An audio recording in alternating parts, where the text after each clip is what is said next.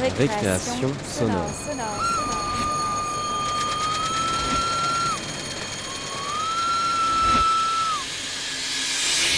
Sur Radio Campus Paris Paris.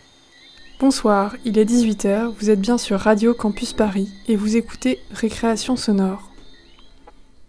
Ce soir, une émission qui va questionner notre imaginaire, nos représentations, avec en première partie Franceline souffle les mots, un documentaire de Jeanne Crétin-Métonneur, étudiante au Créadoc. Elle est allée rencontrer une sorcière, une vraie, qui soigne les gens. Le terme moderne semble être magnétiseuse, mais savoir Rook nous figure bien une sorcière sympathique et dévouée. Rien à voir avec l'image terrible de celle de la méchante dans Blanche-Neige ou de Yubaba dans le voyage de Chihiro. Et en deuxième partie, nous écouterons Cherbourg à l'écoute des imaginaires du nucléaire, réalisé par moi-même, où des artistes du nord du Cotentin, habitant à proximité d'installations nucléaires, s'exprimeront sur leurs pratiques.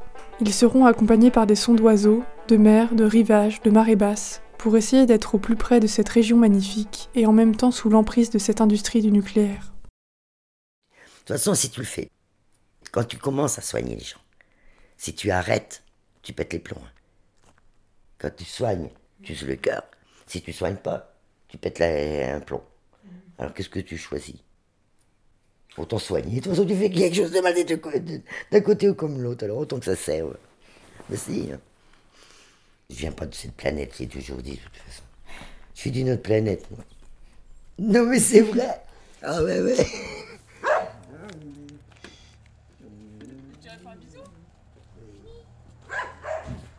Franceline souffle les mots de Joanne Cretin-Metteneur.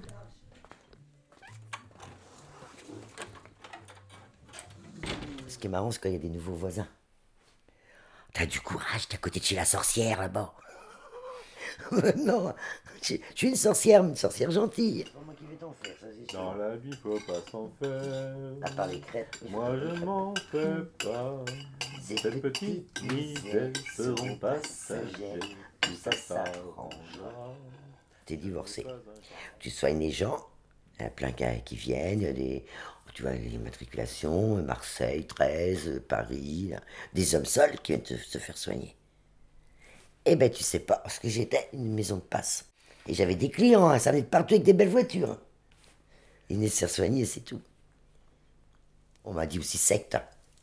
J'avais des jeunes, des moins jeunes, des grands-mères. J'ai toujours aimé être dans un lieu où tu mélanges toutes les classes, tu vois. Passer la porte, c'était égaux, c'était pour tout le monde. Je vais pas prendre des sous à des pauvres, je vais pas prendre des sous à des riches. Il y en a que j'ai pas revu parce que j'avais pas accepté l'argent.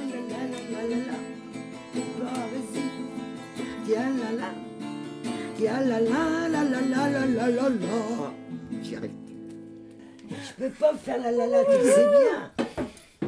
Ça monte pas ma voix, moi. La, la, la, C'est un nouveau manche Ça marche. Hein. Ouais, mais il est. Ah non. Mais non, je peux pas monter. ma séparation, j'ai failli être à la rue. Hein. La misère t'apprendra tout. La misère m'a tout appris. Parce que c'est, j'exagère pas, c'est vraiment la misère. C'est vraiment la pauvreté, c'est vraiment la misère. Je ne roule pas sur l'or. Hein. Avec tous les gens que je soigne, je devrais être riche. De la maison, elle serait pas comme ça. Elle s'écroulerait pas. On n'a pas d'argent aussi. Oh, dis pas ça, arrête. Ah, mais je voulais pas le dire, ça. Où ça se voit, tu sais. tu passes la Bah oui, des murs qui s'écroulent. J'ai toujours travaillé avec tous mes enfants, j'ai toujours travaillé. Parce que ça, c'est un vrai travail, tu mérites ton salaire, bon, bah, c'est le travail. Mais le, don, c'est à part. Ben, on, me fait des cadeaux, hein. On me donne des légumes, on me donne de la viande, on me donne euh, des poulets, on me donne je voulais pas être dans une petite vie rangée où tu commences un travail jusqu'à ta retraite et tu t'ennuies. J'ai fait ça. J'étais secrétaire au ministère de la Défense. Tu vois, c'était un bon travail, un bon salaire. Mais non, à Paris, ah non, non, non, non. Je m'ennuyais, je me rendais malade, quoi. Il fallait que je sorte cette énergie. Ça allait pas. Mon premier métier, c'est de cœur. Je, je déchargeais des camions avec un diable, ok, tout l'après-midi. Après, j'ai été en usine. J'ai tout essayé. Après, pour pouvoir comprendre aussi les gens. Quand tu essayes plein de choses, tu peux te mettre à la place de certaines personnes qui viennent, qui ont des mallettes.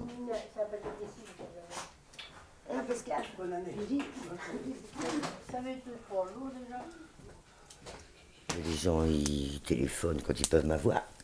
Ou alors ils viennent à la maison, c'est pour ça comme ce soir. Donc euh, ils arrivent et puis je les mets. Mais je ne saute pas sur les gens. J'essaie de les mettre en confiance avant. Alors déjà, je paye le café.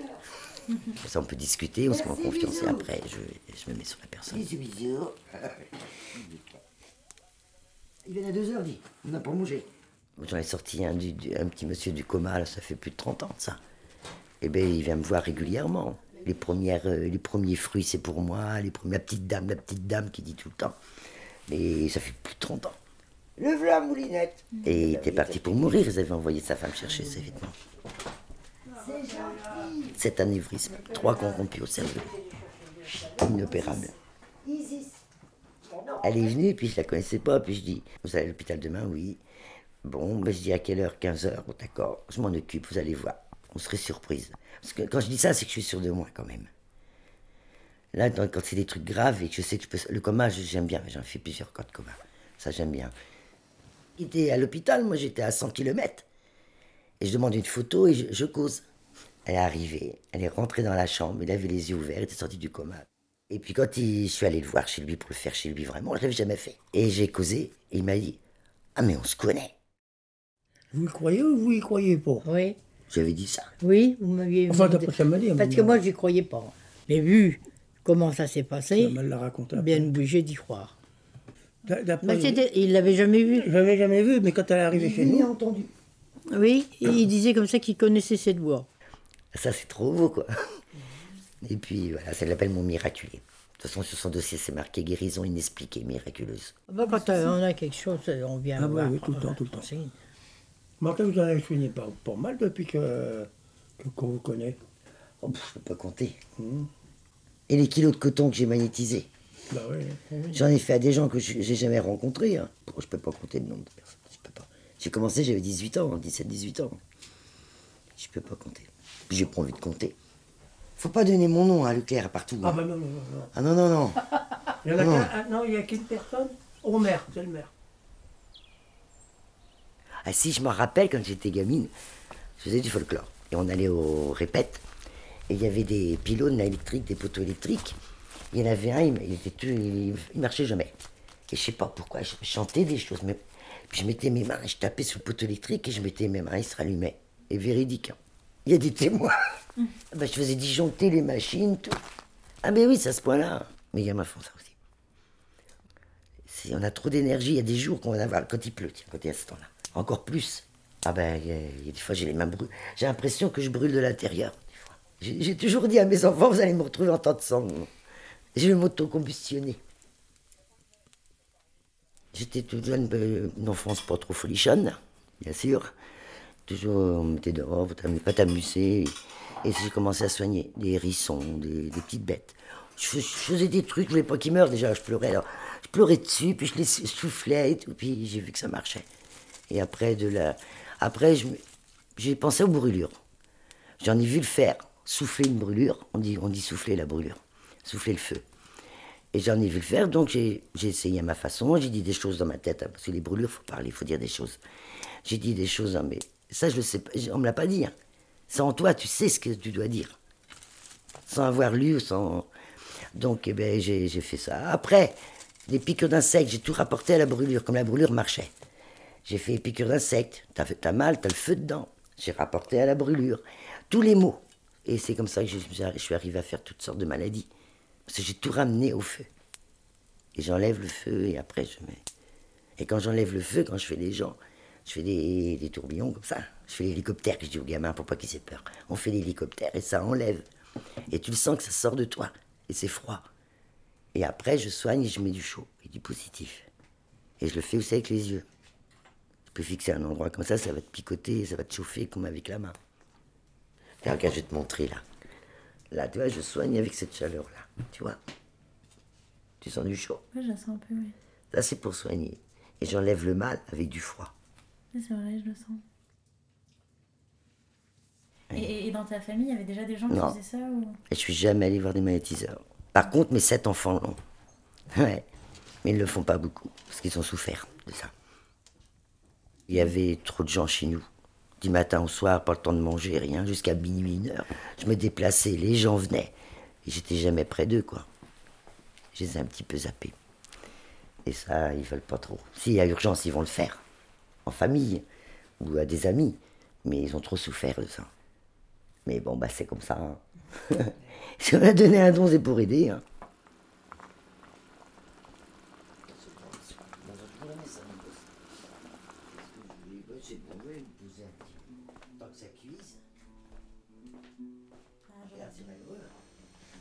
On allait se coucher, elle était au téléphone, on se relevait, elle était encore au téléphone. Parce qu'il y, y en a qui venaient, euh, t'as l'impression qu'ils étaient euh, au bout de leur vie, puis enfin, fallait qu'elle soit tout le temps dispo, quoi. Il n'y a pas de limite, quoi. Chez le médecin, euh, t'attends les heures d'ouverture, quoi. Tu vas à telle heure, tu vas.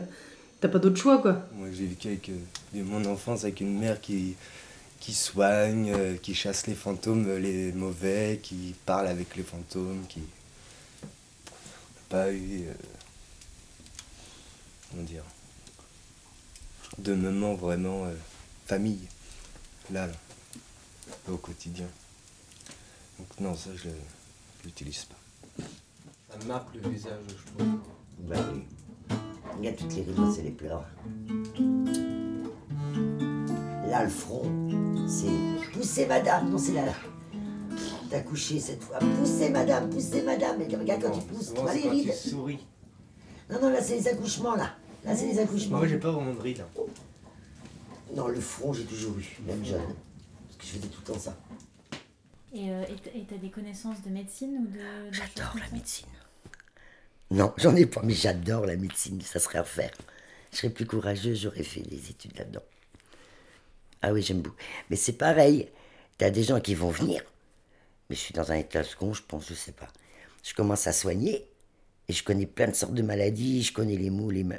Et je vais parler d'une maladie que je connaissais pas avant. hein. Je m'occupe de la personne, je vais de la maladie. Et ça sort de ma bouche, ça sort, ça sort, je dis plein de choses. Et puis deux jours après, ben, on sert de ma bouche et on sert de mes mains. C'est ce que je pense.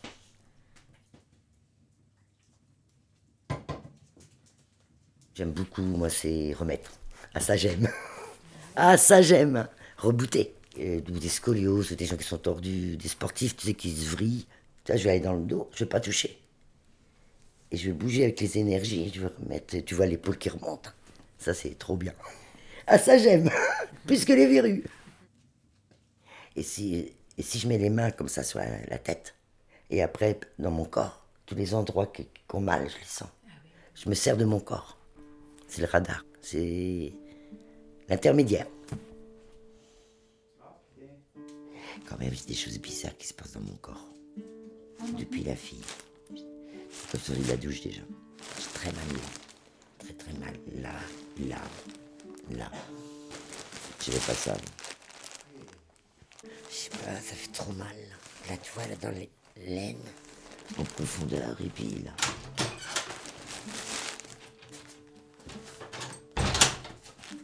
Voilà que je t'explique. Tu vois ta main gauche Ah, Il y a un petit quelque chose. Mm. Ah, Je t'explique. Alors la main, elle est carrée. Il faut qu'elle soit carrée. Bon, elle est quand même assez carrée. Hein. Mais tu pratiques pas. Alors, il faut pratiquer pour, Ça change au fur et à mesure que tu pratiques. Donc la main carrée. Là. Le M. Le M? Tu vois pas le M là? Ah oui, oui, si, le M. Ah Le oui, M, ça c'est les gens humains, les gens gentils et tout. T'as le M. Et euh, pour me soigner, il faut le petit triangle à la base du M.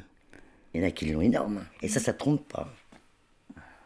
Tu né avec. Moi, je suis né avec, là. Hmm. J'avais le don à la naissance. Ah oui. Ça, c'est tout ce qui t'arrive à la naissance. Ça, c'est ce que tu fais de ta vie. Ah Si ouais. tu vas changer ton destin. T'en as qui naissent avec les mains très marquées. Hmm, c'est vrai. Et ça, c'est parce que moi, je crois à plusieurs vies. Et quand tu arrives au bout de. Il y a cette vie. Et quand tu arrives au bout, ben, dans- quand c'est ta dernière vie, tu nais avec les mains toutes marquées déjà.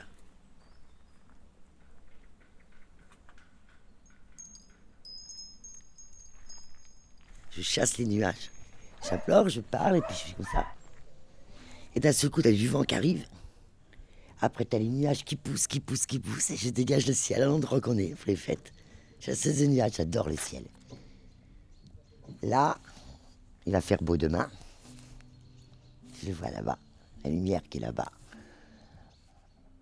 Quand il est plus rosé, c'est qu'il va y avoir du vent. Là, il, il va, il va faire beau, il se dégage. Ça, ça va se radoucir. Puis là, il est, il est beau. Là, je veux la paix. Il est, paisible.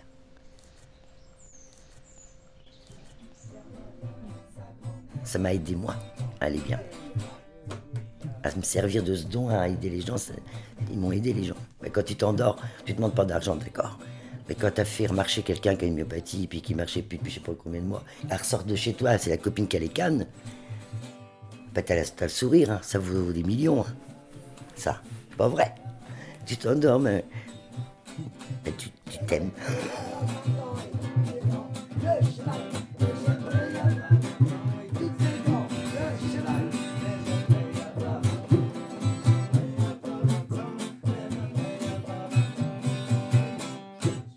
Franceline souffle les mots de Johan Cretin-Métena.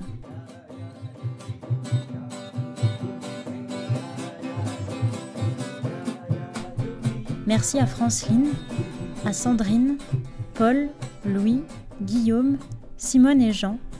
Merci à Anne-Marie, aux camarades du Créadoc.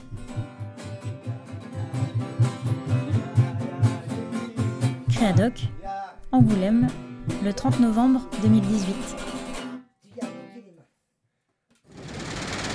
Récréation sonore. Sur Radio Campus Paris. Et maintenant, Cherbourg, à l'écoute des imaginaires du nucléaire.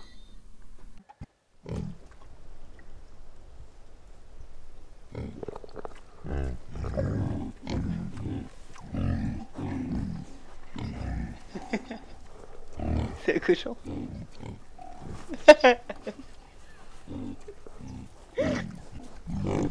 C'est un cochon. c'est un cochon.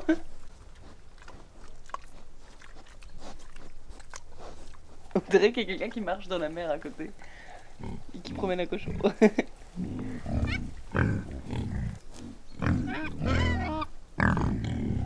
y a un canard derrière. Oh, c'est hyper agressif, on dirait qu'il va tous les manger.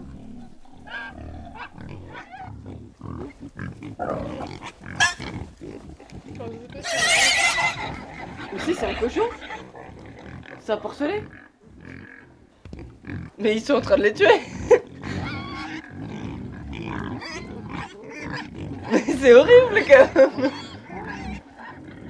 Mais ils vont les tuer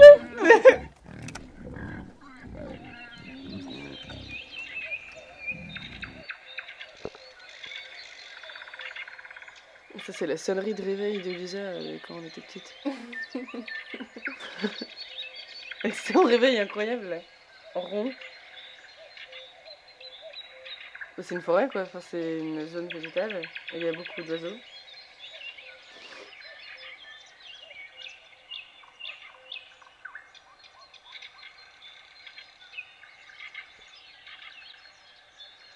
Bah, comme lien avec les autres trucs, c'est qu'il y a quand même vachement de nature. Mais là, ça fait plus nature zone tropicale, je trouve. Ou forêt. Forêt.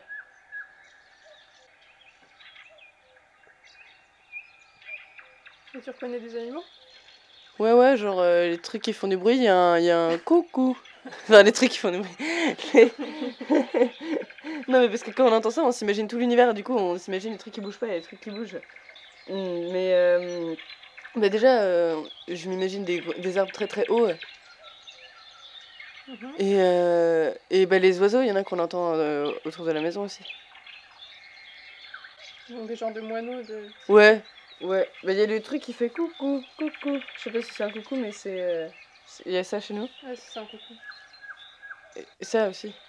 Il y a à la maison. Mais autrement, il y a des petits bruits qui grouillent. c'est plein de vie. Mhm.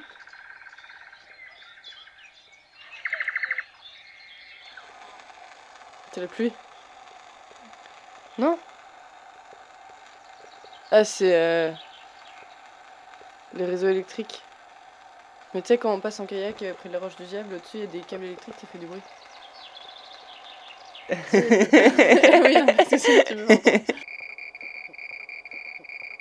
Hmm, c'est pas agréable ça. Ah, je sais ce que c'est. C'est quoi? C'est un truc qui mesure quelque chose. Ouais, ça me dire quoi? Je sais pas. Il a dit 600. C'est. C'est 600, 600. C'est- Et du coup? C'est-à-dire qu'il y en a beaucoup, ouais. je sais pas ce que c'est, mais il y en a beaucoup. Mais qu'est-ce qu'il peut mesurer comme ça dans l'air? Le taux d'humidité. La radioactivité. si ça doit être ça. Ah mais il y en a beaucoup hein. Eh, fais gaffe.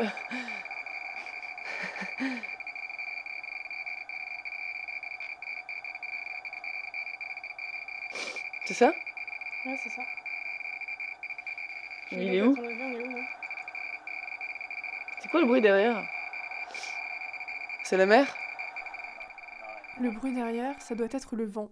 Mais le lieu, ça j'en suis certaine, c'est Tchernobyl. Peter Kuzak est compositeur, capteur de son, journaliste sonore. Je sais pas bien comment vous le présenter, mais ce qui est à retenir, c'est surtout qu'il s'est rendu sur place dans la zone irradiée de Tchernobyl.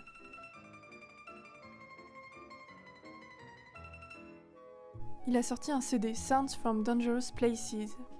N'hésitez pas à aller l'écouter, c'est un témoignage précieux de ce qui vit sur cet espace. C'est-à-dire en fait des humains, des animaux, mais finalement, on retrouve peu de sons bizarres, étranges. On n'entend pas la catastrophe. Il y a bien le compteur Gégère qui est parfois là pour nous rappeler les radiations et la contamination, mais on peut se demander comment entendre, voire sentir cette pollution.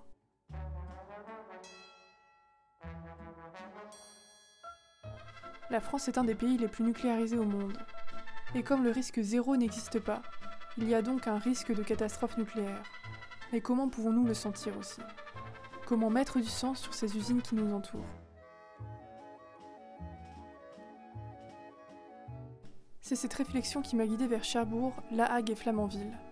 Là-bas se côtoient sur un même territoire une usine de production avec sa construction d'EPR, mais aussi le centre de retraitement et la construction de sous-marins nucléaires dans le port de Cherbourg. Pour tenter de mettre du sens sur toutes ces questions, nous allons écouter des artistes s'exprimer sur leurs pratiques en lien avec cette industrie afin d'y voir plus clair.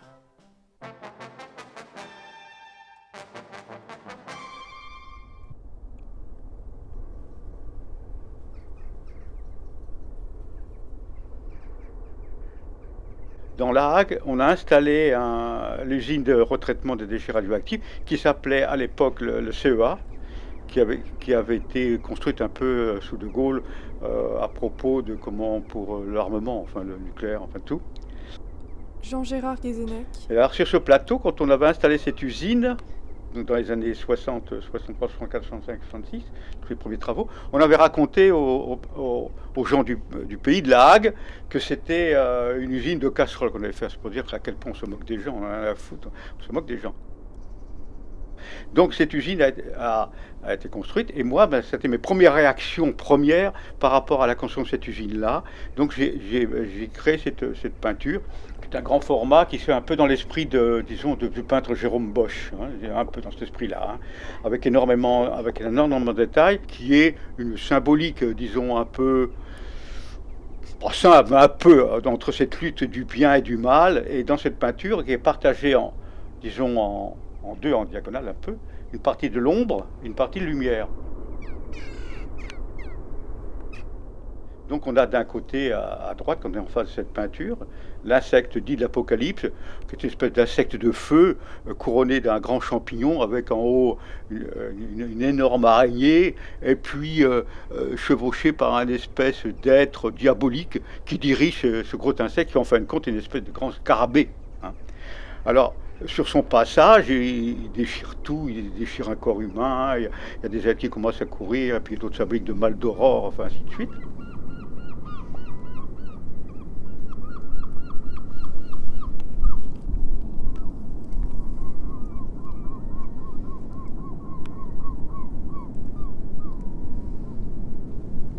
Donc on a ce rapport entre cette lutte du mal qui arrive, qui jaillit, face toute l'autre partie dans la lumière, où on retrouve alors ce qui pourrait être considéré comme des éléments, des éléments de pair. En, haut, on retrouve une, église de lumière qui descend dans un grand rayon de lumière, qui arrive vers une grande fleur bleue euh, butinée par une abeille.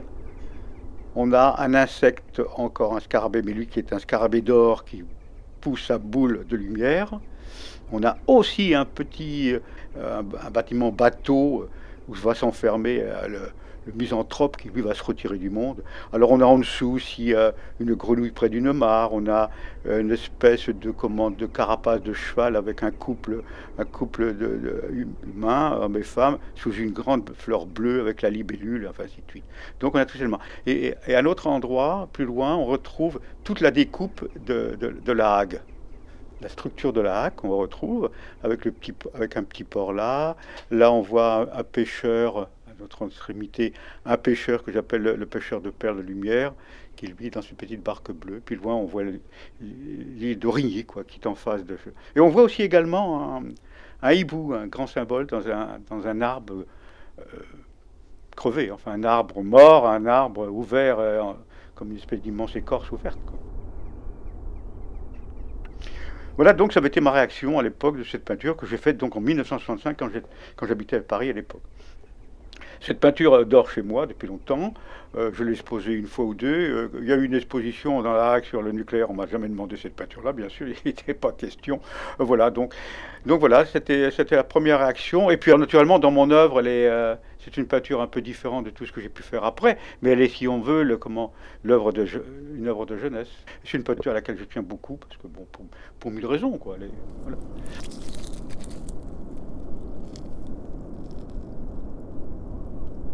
Quand on est revenu habiter dans la région, dans la Hague, euh, on a participé aux premières euh, manifestations antinucléaires qui commençaient dans les années 72-73 à propos de l'usine de comment Flamanville, l'usine sur l'électricité, ça, qui maintenant va être le, PR. Et voilà, donc pendant les années, il y a eu les nucléaires. Puis après, moi, je me suis un peu retiré de tout ça. Et voilà, donc euh, c'en est là. Maintenant, bon malgré toutes ces manifestations, euh, tout s'est déroulé comme, euh, comme il le voulait. Et puis maintenant, ben, il y a cette grande usine qui était une immense usine sur le plateau de la Hague. C'est une usine énorme, énorme, énorme. Pense que ça deviendra dans le futur. Hein. Tout ça, c'est un peu point d'interrogation.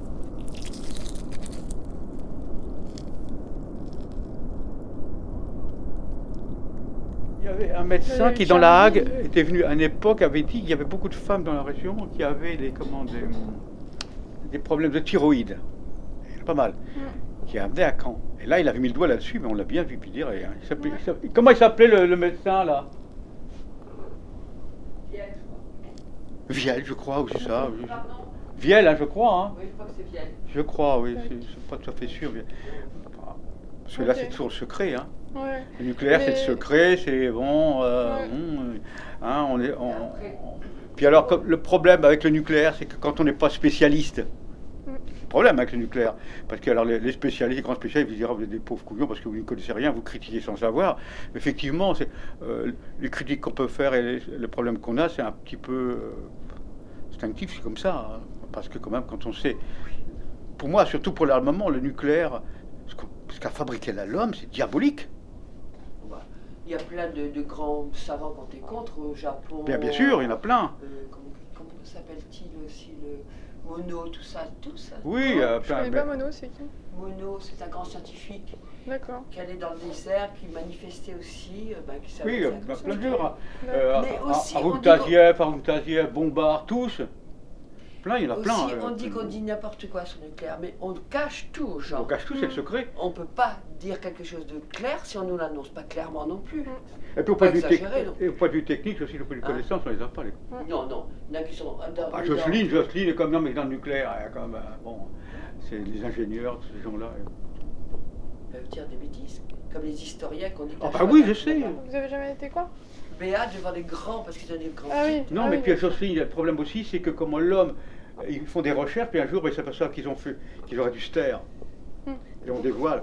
C'était un peu ce qui se passait dans l'alchimie. Il y a, peut-être à une époque des, des, des, des- des alchimistes qui ont trouvé des choses et qui n'ont rien dit, parce que sachant ce que pouvait l'homme, l'homme pouvait en faire. C'est ça le problème, qu'est-ce qu'en fait l'homme après. De toute façon, il y a eu des documentaires qui ont été faits à la télé pour dénoncer par Guéret un certain Guéret ben, nucléaire pour ce qui se passe et qui n'est pas dit parce qu'il y a des accidents qui ne sont pas signalés. hein. Bon, il y a bientôt de cachets. Et quand il y a des gens Quand c'est trop même beau. qui sont gravement atteints ou qui meurent, ils n'existent plus. Ouais. Tous ces gens qui ont travaillé là, là- là-bas à des époques, Ouais. qu'on em- qu'on employait comme ça d'une façon intermittente, ils repartaient, puis ils ont eu des problèmes de santé après, mais on ne les reconnaissait pas, ils n'étaient jamais, venus- là alors qu'ils avaient travaillé Ouais. sur place. Parce que c'est Ouais. quand même un, c'est quand même un domaine. euh, De secret. oui, puis, c'est, puis, la radioactivité, tout ça, on voit rien, c'est rien, c'est, propre, vraiment c'est propre, il n'y a rien, il n'y a pas de, on ne sait pas. Mystère. Alors le Cotentin est vraiment la, la- le territoire du nucléaire. Il y a l'usine de Flamanville, il y a l'usine sur le plateau de la Haye, il y a les, les sous-marins à Cherbourg. C'est- Vraiment, c'est la presqu'île du nucléaire. On peut l'appeler comme ça. Mm. Et c'est un très beau pays qui a été. On habite tout ça sur ce territoire parce que c'est un des, des plus isolés en France, des plus avancés en mer, qu'on peut isoler, qu'on peut ce qu'on voudra. On doit, naturellement, là-dessus, on a fantasmé. Mais il y a, il a, a peut-être la pointe de Bretagne qu'on aurait pu avoir comme ça. Mais eux, ils ont refusé les Bretons. Ils sont beaucoup plus violents que les gens d'ici. Les Bretons, ça serait mal terminé à Plogoff. Très mal terminé. Alors Mitterrand a laissé tomber. Puis à l'époque, à l'époque, il y avait un, ministre qui s'appelait Mesmer un peu avant. Il voulait mettre des, des, des, de, de comment électronucléaires sur toutes les côtes de France. Heureusement qu'on n'a pas fait tout le programme jusqu'au bout. Et déjà, il y en a beaucoup trop. On ne sait même pas comment on va les, les, les, les- comment les, comment les, les merdes, comment on va les, pas les, cherche le terme, les, les, euh, Les démanteler les- Les démanteler oui, la démanteler, démanteler, voilà. Ouais. je le dis.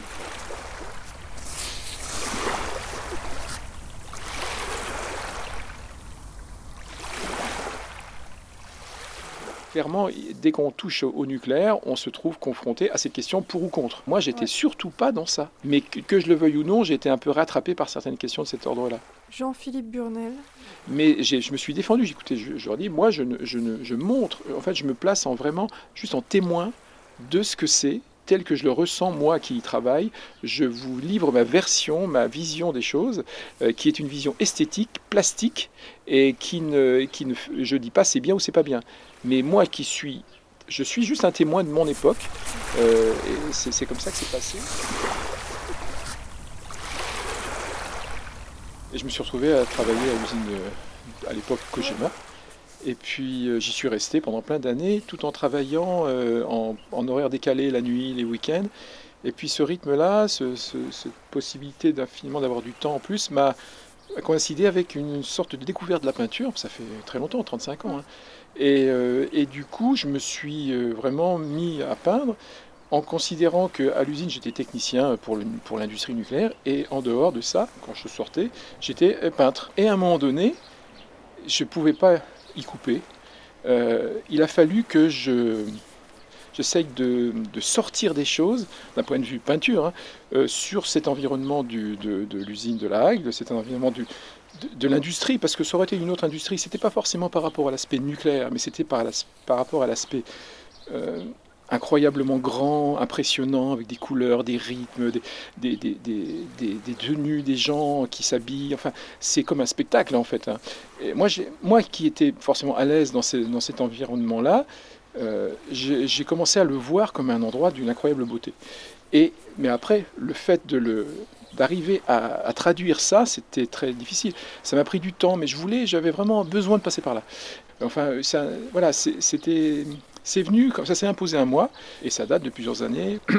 Mais j'ai, voilà, fait plusieurs expos sur ça.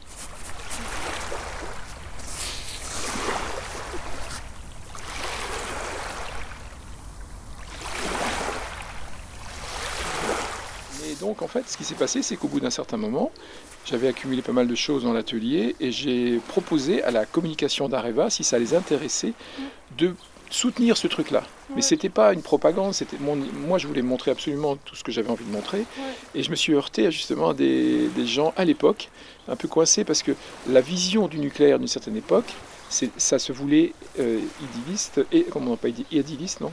Euh, Il fallait pas montrer les aspects un peu sombres du nucléaire, les gens qui s'habillent, qui mettent des tenues, qui, qui sont vraiment la- la- dans l'intervention face à la contamination et les radiations. Tout ça, ça c'était pas l'image qu'on voulait montrer du nucléaire. Et puis j'ai eu une chance inouïe, c'est que est arrivée à cette époque, euh, quand j'ai proposé ça, une, euh, une directrice de la communication qui venait d'un autre domaine, qui m'a dit, bah si, euh, le nucléaire, c'est certains aspects, et c'est aussi les hommes qui y travaillent, un peu comme les pompiers qui vont, qui vont euh, parfois travailler, éteindre des incendies, ils s'habillent pour des tenues. Dans le nucléaire, on s'habille aussi pour se protéger du risque. Et du coup, il y a une acceptation de ça, et j'étais assez fier de pouvoir montrer ces personnes habillées en tenue, avec des masques et tout ça, parce que c'était ça qui m'intéressait de montrer, c'était ce côté des hommes en, train de travailler qui se protègent, et ça c'est comme un spectacle, c'est comme du théâtre. Voilà. Donc voilà, puis après ça, ça, ça s'est pas mal passé. Alors j'ai exposé donc à Cherbourg dans un espace qui s'appelle l'espace Hippolyte Marx, mais c'est un espace euh, un peu muséal quand même, c'est pas un musée, mais c'est vraiment un bel endroit de Cherbourg, et euh, avec un, volet pédagogique les, gens qui travaillent dans cet espace-là disent, nous, on travaille avec les scolaires, on, fait, on, explique le, ce que fait le peintre, comment il peint, etc. Donc il y a eu tout un tas d'aspects comme ça qui étaient intéressants, c'est que les enfants euh, venaient euh, découvrir ça, et eux, les enfants, ils ont une liberté, ils voyaient des femmes voilées, ils voyaient, ils voyaient pas du tout le, nucléaire parce qu'ils savaient pas ce que c'était, les petits. Hein. Et en plus, après, derrière, c'est qu'en fait, les, les enfants ont amené ensuite les parents voir l'expo. Et les parents ont, découvert euh, cet environnement-là qui, pour certains, était leur environnement de travail. Et il y, a eu toute un, une espèce d'harmonie qui s'est fait, avec certaines critiques aussi, hein, parce qu'il y a quand même une base euh, anti-nuque, euh, comment dire, primaire qui, reste et qui changera, qui veut surtout pas rien voir d'autre que, le danger du nucléaire. Mais voilà, l'origine de mon projet, de, de mon travail sur le nucléaire, ça a donné tout ça derrière. Et ça, j'en suis très content. Je me souviens de l'expo que j'avais fait justement sur ça. C'était euh, euh, dans un justement château à Régneville-sur-Mer il, y a quelques années. Puis j'avais exposé tout un tas de choses comme ça. Et il y, il y avait un tableau qui représentait, mais qui est plus là, je crois, peut-être par là. Et ce sont des antinucléaires allemands qui l'ont acheté. Et ça, ça m'a bien plu comme idée parce que, d'une certaine manière, voilà, c'est ce truc-là. Euh, parce qu'en gros, ça montrait qu'au-delà de, au-delà de la, les prises de les prises, prises, parti anti ou pas, parce qu'ils sont clairement anti-nucléaires, tous les Allemands, même ils naissent anti-nucléaires avant de le savoir. Mais, euh, mais ces gens-là étaient suffisamment euh, dans, un, dans une ouverture d'esprit pour, pour apprécier la peinture et, se dire ça, ça m'intéresse esthétiquement comme peinture. C'est pas, euh, voilà, c'est pas de la propagande, ni pour ni contre.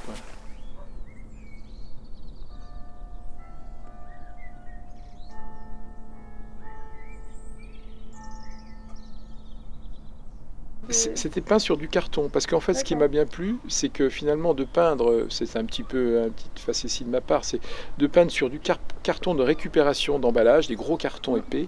Et donc, en fait, j'en ai, utilisé des grands, parce que ça, ça fait par exemple 3 mètres sur 2. Hein. mais euh, comment dire, euh, ce qui m'a plu, c'est aussi jouer sur cette. Euh, ce matériau pauvre, un peu, un peu, un peu sale, enfin pas, pas sale, mais et de peindre de la haute technologie, en tout cas traduire de la haute technologie comme le nucléaire et tout ça, ce, contraste-là m'a bien amusé. Quoi.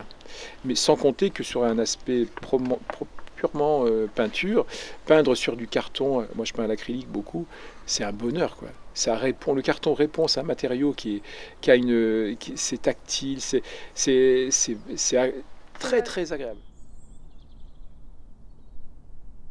Un photographe aurait fait un peu la même chose avec son appareil photo. Moi, avec mon pinceau, mon crayon, mm. je, dessine et je peins comme ça. Il y a, la volonté de toucher à une certaine réalité du sujet. Donc, mm. de rester figuratif pour présenter des personnages ou des architectures, euh, euh, parce que euh, c'est impressionnant et j'avais envie de le traduire comme je disais, avec des, quand même des, côtés un peu, un peu énergiques. C'est ce qui me plaît ça, dans ma façon de peindre. Mais ça reste très classique comme peinture quand même, je trouve. Mm. Mais il y a un côté et il y a un côté documentaire parce que voilà, comme je dis, je voulais pas dénaturer le sujet. L'idée, c'est vraiment de toucher à cette réalité, de transmettre euh, ma vision. Euh, et euh, il y a des atmosphères, c'est sûr. Hein. A, mm. ça me manque. Hein. J'aimerais y retourner si je mm. pouvais. Voilà. Beaucoup de gens de l'extérieur euh, voient ça euh, effectivement comme un côté sombre, triste. Mais c'est vrai que mm, il y a des moments, les usines, les choses comme ça, c'est triste, c'est gris, c'est machin. Mais à l'intérieur, c'est il y a de la vie, il y a de la lumière, il y a, il y a des atmosphères, c'est ça grouille euh, par endroits, c'est vide par ailleurs. Non, je suis encore sous, sous le charme de cet endroit-là. Coty Capel n'avait pas du tout euh, apprécié la, la verrue qu'on y a mise sur le milieu de la, de la Hague? Elle a écrit un texte qui s'appelle Jobourg.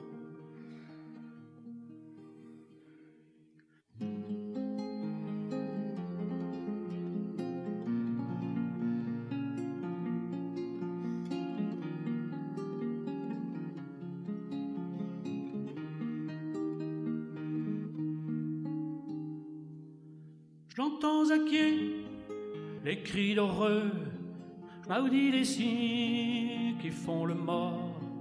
Ô vos le pardonneur, voilà bonne virge du mort cri.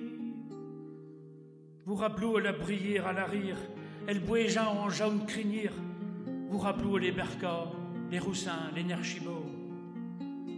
Vous rappelez les venteux d'Amon, d'Ava, aussi malin.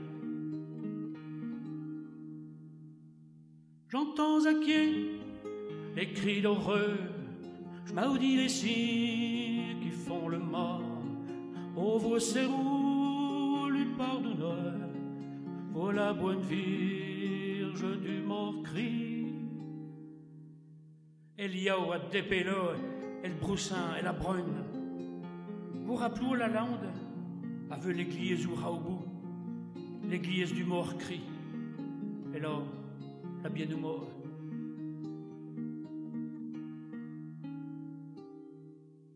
J'entends à qui les cris d'horreur, je maudis les signes qui font le. Ô vos serrous, lui pardonneur, voilà bonne virge du mort cri. L'église alors la bien mort, puis quand y est la langue, c'est une pitié la langue des manchis et brésillés, nos yamotes des bâtir incriables, sans u et sans croisir, yuk nos y fait la triste ouvrage. J'entends à qui les cris d'horreur, je maudis les signes qui font le mal, ô vos serrous, le pardonneur, ô la bonne virge du mort. Là, les oeillelles me d'un bridant fait. J'entends à qui le bris des tueries à venin. J'entends à qui les cris d'horreur. Les gens qu'on m'a et qui passent sans sarver. Je maudis les siens qui font le mât. C'est lui pardonneur, vous la bonne vierge du mort cri. J'entends à qui les cris d'horreur. Je maudis les signes Ô vos serrous, le pardonneur, voilà bonne virge du mort cri. J'entends à les cris d'horreur, je maudis les signes qui font le mal. Ô vos serrous, le pardonneur, voilà bonne virge du mort cri. En fait, oui, euh, c'est compliqué, tu vois, l'histoire du nucléaire. Pour moi, j'arrive pas l'affronter. Euh, en fait, ça pose des questions sur plein de choses, tu vois. C'est aussi sur euh, les relations, les sentiments et comment en fait on se projette Mm. dans un monde qui est fini. Parce que enfin, euh, j'ai un copain euh, qui habitait à Flamanville, il s'appelle Yannick Lecar. Donc lui, il fait des dessins animés euh, qui sont assez chouettes. Et dans une discussion, mais il y a très longtemps déjà, il m'a dit non, mais de toute façon, on est dans un monde fini. Je m'étais jamais dit en fait, mais oui, effectivement, en fait, on sait que c'est fini à cause du, enfin, le, nucléaire fait qu'il y a un truc comme ça, euh, symboliquement Mm. en tout cas, c'est énorme. Quoi. Frédéric Leterrier est réalisateur de films documentaires. Il habite Cherbourg et réalise en ce moment un film, Douache Colonnache, en français deux colonnes. Il a eu la gentillesse de nous faire part de son projet en cours de création et de nous en lire un extrait. Enfant, on me demandait de raconter. Alors je racontais des histoires. Manuel, il s'appelait Manuel Diaz. En arrivant au collège, nous étions dans la même classe. J'avais à peine 10 ans, il en avait 12. Nous n'étions pas à notre place, nous n'avions pas la classe. Nous tentions, tous les deux, tant bien que mal, de faire face à nos solitudes imposées. Je venais de la campagne, ma mère était l'institutrice du village. Jusqu'à mon déménagement pour la ville, ma maison était l'école. Manuel était portugais. Il vivait dans un bungalow au camping municipal. Son père travaillait sur le réacteur de la centrale nucléaire. À mes yeux, le nucléaire était synonyme d'un soleil rouge et jaune souriant qui disait Nucléaire, non merci. À chaque réunion militante où ma mère me trimballait, je rêvais d'avoir cet autocollant que l'on pouvait coller à l'arrière de la voiture. Manuel était ce qu'on appelait un cancre agité qui sent des pieds. Et moi, craintif et émotif, un petit blond en difficulté dans la lune. Le camping municipal s'est vidé de ces Portugais qui sont repartis sur d'autres chantiers. Le terrain s'est transformé en lotissement pavillonnaire. La centrale nucléaire, même si on lui colle de plus en plus fréquemment des pansements, fonctionne toujours. Je n'ai jamais revu Manuel. J'ai toujours été attiré par le Portugal. La première fois que je suis allé à Lisbonne, il faisait trop chaud. Nous avions l'âge des premiers voyages en voiture déglinguée. Un dealer indien nous avait vendu un bout de pneu et on s'était fait braquer notre vieille Opel rouge. J'avais rapidement fait une croix sur Lisbonne.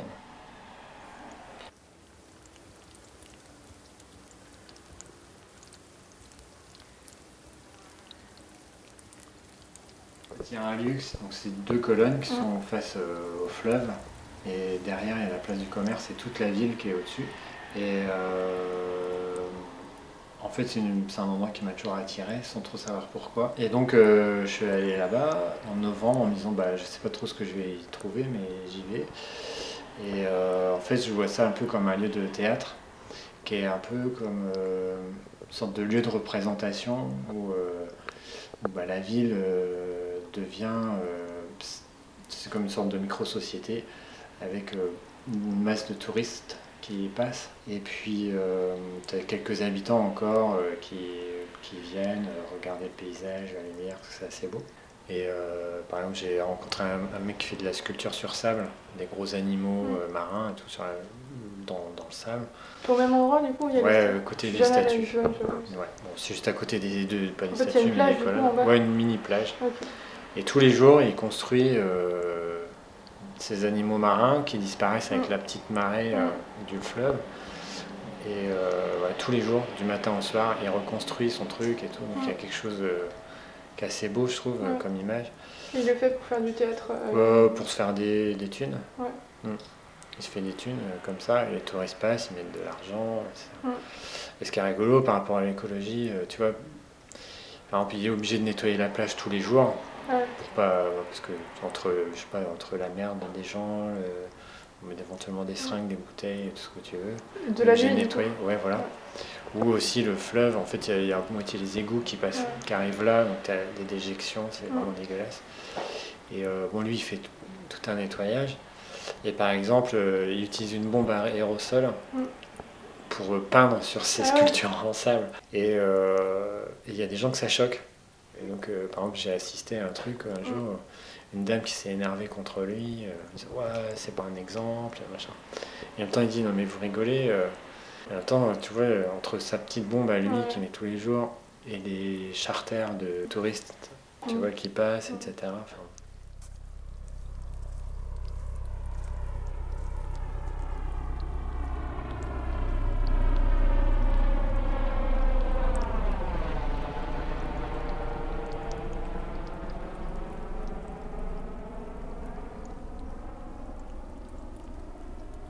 à Cherbourg, j'ai une vue aussi sur euh, ici, là, où on est. Tu vois, j'ai euh, la vue sur euh, les, les camping-cars euh, de retraités. euh, voilà. C'est une forme de migration. Tu as des barbelés qui donnent sur la gare maritime où en fait, tu régulièrement tu as des, des clandestins qui essayent de soit de passer, soit en tout cas qui regardent comment ils pourraient passer pour vois, aller en Angleterre. Ouais. Ouais, là, il y a une barrière. Une fois, je les ai vus essayer de, La de, bleue, là, de le- casser. le- Ouais. Ouais. Ils ont avec des barres en fer et tout, ils avaient essayé de casser la, La police, enfin, pour- ouais, la barrière et tout. Et puis, euh, et puis en fait, maintenant, tu as de plus en plus de- d'énormes euh, paquebots qui déboulent. euh, je sais plus, t'en as- l'année dernière, tu avais plus d'une trentaine, je crois, qui déboulent euh, pour, euh, avec des, des milliers de touristes qui sont déversés dans la ville. Et du coup, c'est une toute petite ville et tu te retrouves avec plus de touristes dans la ville euh, juste sur une journée que d'habitants. quoi.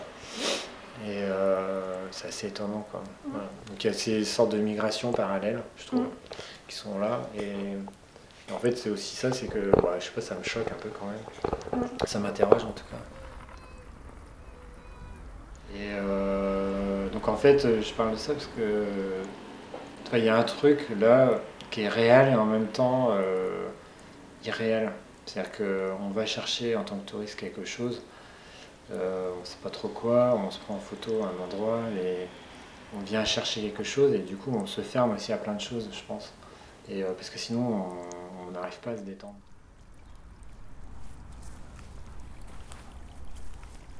Moi, ça fait 20 ans à peu près que je fais des films. Un peu plus même. Et euh, en fait, j'ai vu l'évolution euh, dans les discussions avec les gens. Qu'avant, euh, tout de suite, tu te faisais taxer de- d'écologiste, tout ça. C'est ce qu'on dit. Et que, bon, tout- c'est encore hein, le cas. Mais, euh, mais, et puis les gens parlaient pas du tout, quoi. Puis là, tu sens qu'il y a quand même des inquiétudes. Et puis Fukushima, ça évolue un peu. Mais bon, Mm.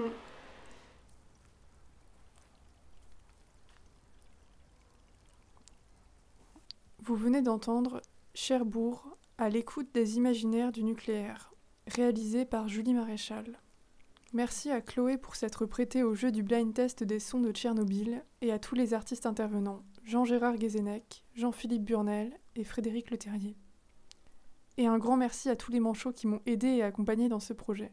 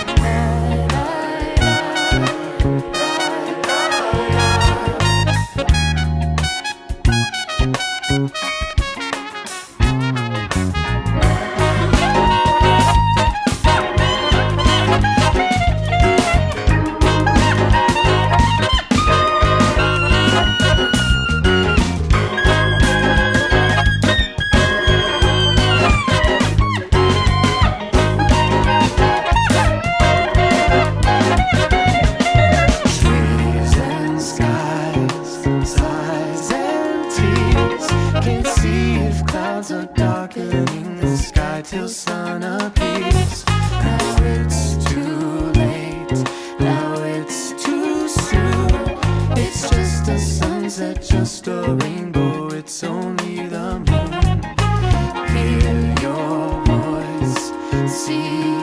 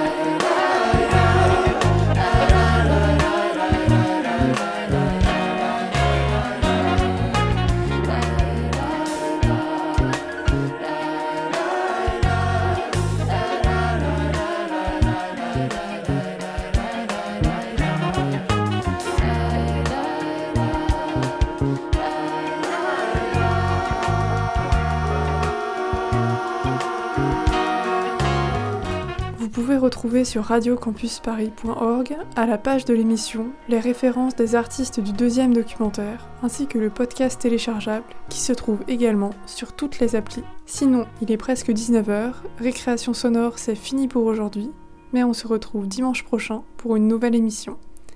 Celle-ci était réalisée par Julie.